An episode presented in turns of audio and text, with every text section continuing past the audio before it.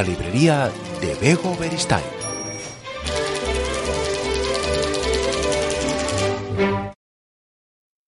Tal? Bienvenidos, bienvenidas. Hoy vamos a hablar con una escritora, además de filóloga, que publica su primera novela. Y no le ha ido nada mal, porque con eh, esta primera incursión ha conseguido el premio Tusqués de novela 2022. La verdad es que es una novela que nos toca muy de cerca, sobre todo a todas aquellas personas que estamos eh, concienciadas con la necesidad de contar este tipo de historias para que se conozca la realidad y sobre todo para que muchas mujeres que pasan por esta situación no sientan vergüenza a la hora de denunciarla. Vamos a hablar eh, con Cristina Araujo y lo vamos a hacer sobre esa primera novela que se titula Mira a esa chica. Cristina Araujo, ¿qué tal? Bienvenida.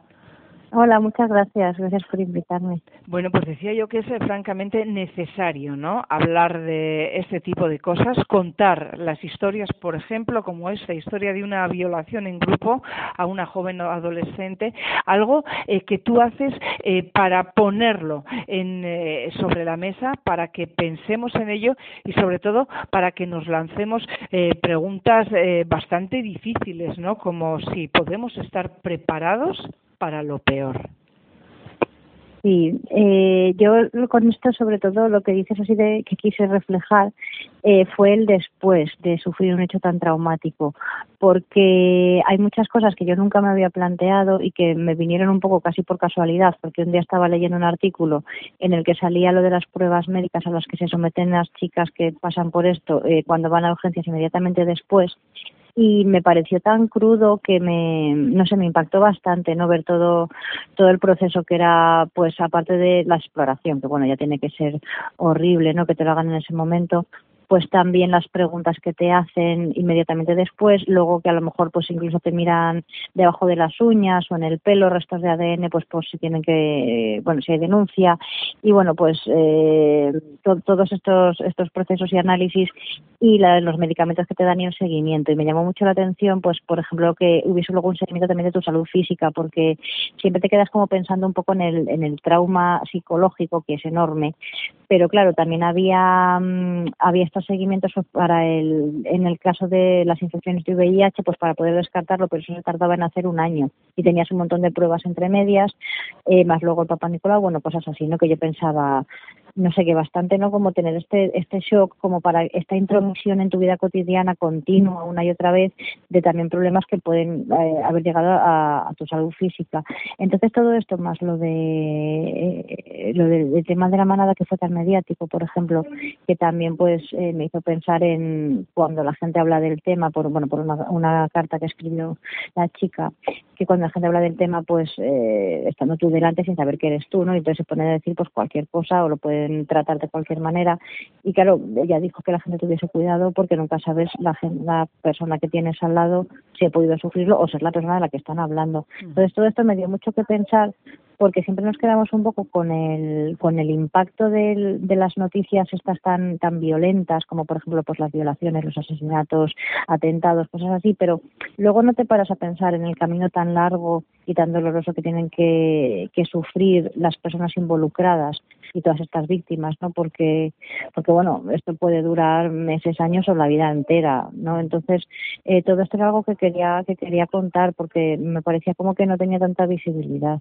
Fíjate, y todo eso que estás diciendo de las pruebas médicas a las que se someten a las mujeres que han sido víctimas de una eh, violación, en el mejor de los casos, porque hay tantísimas violaciones que se esconden, sobre todo por vergüenza y desgraciadamente por ese sentimiento de culpa que muchas mujeres tienen de habrá sido porque yo iba vestida así, habrá sido porque estaba donde no debía a la hora que no tenía que estar y ese sentimiento de culpa hace que muchas mujeres desgraciadamente se queden encerradas en su casa y ni siquiera vayan a denunciarlo y pasen por estas pruebas.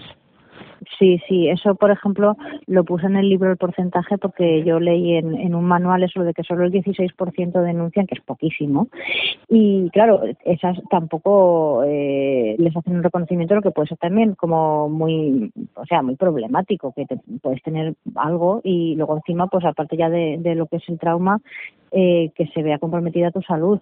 Entonces, eh, aparte de eso, leí mucho, bueno, en el mismo libro donde leí lo de los porcentajes, que era un libro en el que se hablaba con muchísimo detalle de las secuelas y de las reacciones de, de víctimas de estas de estas violaciones, vamos, de todas, no me refiero de grupales ni nada, eh, y de abusos en general, pues que el tema de la culpa estaba siempre presente, o sea, que es que era prácticamente un 100% y que aunque fueses, pues eso, lo que tú dices, que aunque a lo mejor no vayas vestida de una manera que luego te puedas juzgar a ti misma y que vayas mirando al suelo y sean las 4 de la tarde y te pasa, es que como poco, si no culpable, te sientes responsable. Y claro, todo eso todo eso lo quise meter en el libro, porque es que quería mm, que fuese lo más completo posible, todo todo por lo que tiene que pasar una chica así que se viera.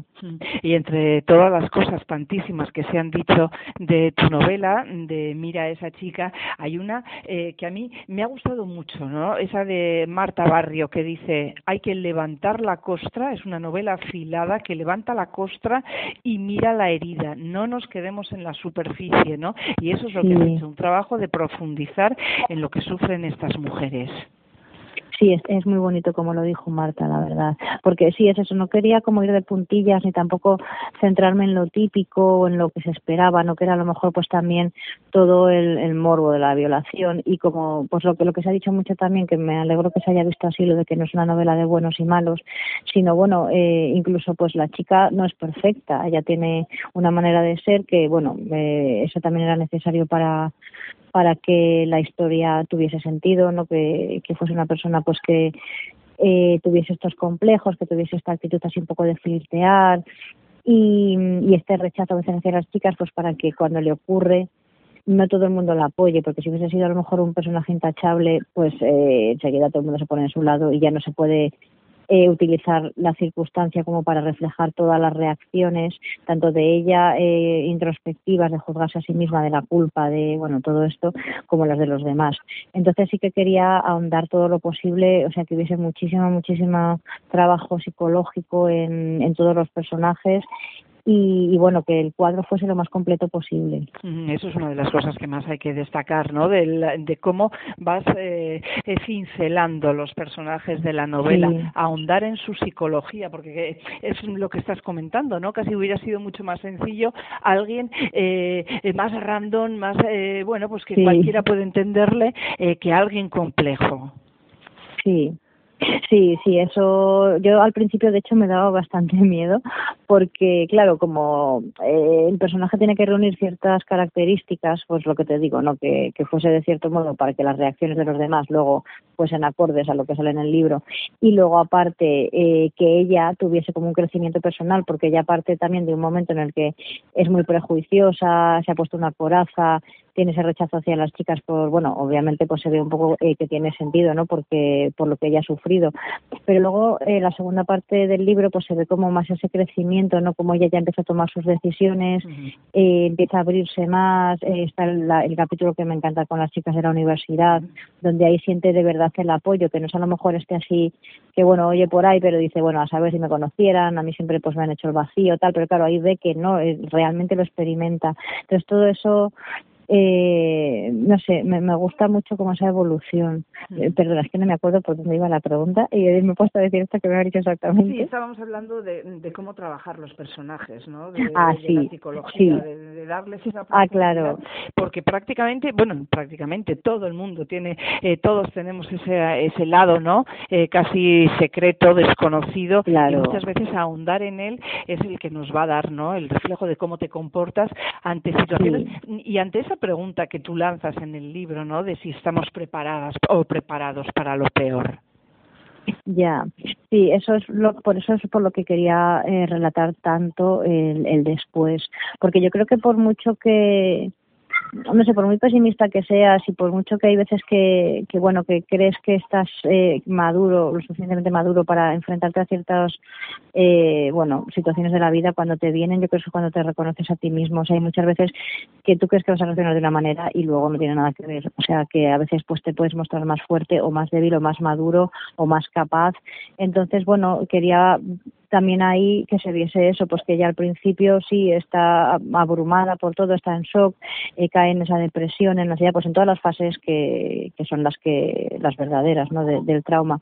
Pero luego, eh, bueno, intenta pues ya eh, recomponerse, resurgir y bueno, dejar esa parte al final como un poco esperanzadora, ¿no? Porque también ella es muy joven y bueno, yo también quiero creer pues eso, eh, obviamente no, no, ese peor nunca se le va a olvidar, nunca lo va a superar del todo porque le creará pues a lo mejor otros problemas, fobias, lo que sea, pero también todavía pues como que tenga ese impulso de salir adelante. La reacción de la editorial y de todo el jurado ya la hemos visto, te has llevado con tu primera novela este premio tan importante, pero el entorno y especialmente las mujeres y las mujeres más jóvenes, ¿cómo han reaccionado? A Mira esa chica? Pues eh, no conozco tantas más jóvenes, conozco más gente de mi de mi edad, pero las que sí que sé que se lo han leído me lo han dicho, eh, que era más del entorno de la editorial, y luego eh, hijas de amigos de mis padres y cosas así, me han dicho que les ha gustado mucho, la verdad que les ha enganchado un montón, que han sentido mucha empatía y que sí que se han sentido reflejadas en algunas de, de las actitudes y reacciones, incluso si a veces no son las más correctas de, de los compañeros. Entonces, en eso estoy contentísima, la verdad, porque yo cuando al principio estaba pues trabajando en el libro, se lo dejé a leer alguna amiga mía, pero claro, gente de mi edad, de mi mismo un poco contexto, ¿no? Y, claro, yo a mí me interesaba mucho por lo que pensase gente más mayor, sobre todo, también hombres más mayores y, gente joven. Y bueno, de momento creo que bien, así que estoy muy contenta. La verdad es que es importante conocer la reacción de ellas, pero también es muy, muy importante conocer la reacción de ellos, ¿no? Porque muchas veces no ven estas realidades o no las entienden o no quieren enfrentarse a ellas o muchas veces miran incluso para otro lado, ¿no? Sí, sí. Claro, lo intentan a lo mejor justificar de alguna manera. O sea, que, que a mí eso es lo de las reacciones de los lectores. Me, o sea, todavía estoy a la expectativa, ¿sabes? Y, pero me interesa muchísimo porque ya te digo que eh, me daba mucho miedo al principio. O sea, el libro de hecho era un 30% más largo del miedo que me daba que no se entendiese a la, a la protagonista. Porque yo estaba todo el rato poniéndola como más capítulos, más situaciones, más que se vea, mira aquí cómo la tratan, mira aquí lo que le han hecho y por eso reacciona así. Y y quería que se la entendiera de verdad, o sea, que no causase a lo mejor rechazo por, por su actitud a veces, ¿no? Entonces, pero claro, también quería que fuese muy humana, no quería hacer un personaje, o sea, y, sobre todo muy humana en la adolescencia, que tienes tus cosas, Entonces, eh, cuando la agencia lo leyó, yo pues les dije, mira, es así de largo porque, porque estoy cagada. Entonces, eh, ellos ya me tranquilizaron, o sea, me dijeron que no, que el personaje les parecía totalmente coherente, que era muy natural eh, cómo se conducía y, bueno, que, que en eso podía ser tranquila. Entonces ahí yo también quería un libro más ágil, no tan largo como el que había escrito también me dolió horrores no recortarlo porque eso siempre pasa pero pero me sentí como mucho más aliviada y libre para, para poder, bueno, eh, dejar al personaje pues tal cual era, pero sin tampoco ser repetitiva, ¿sabes? Y insistir.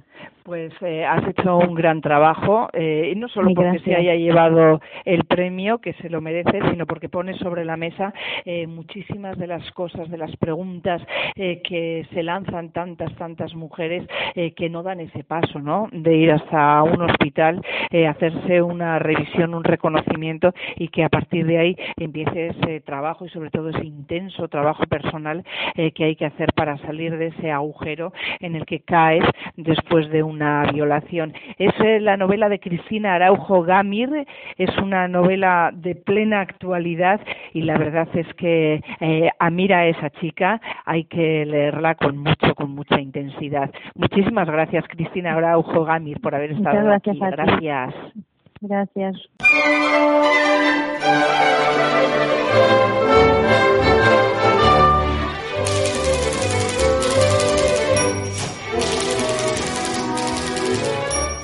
La librería de Bego Beristain.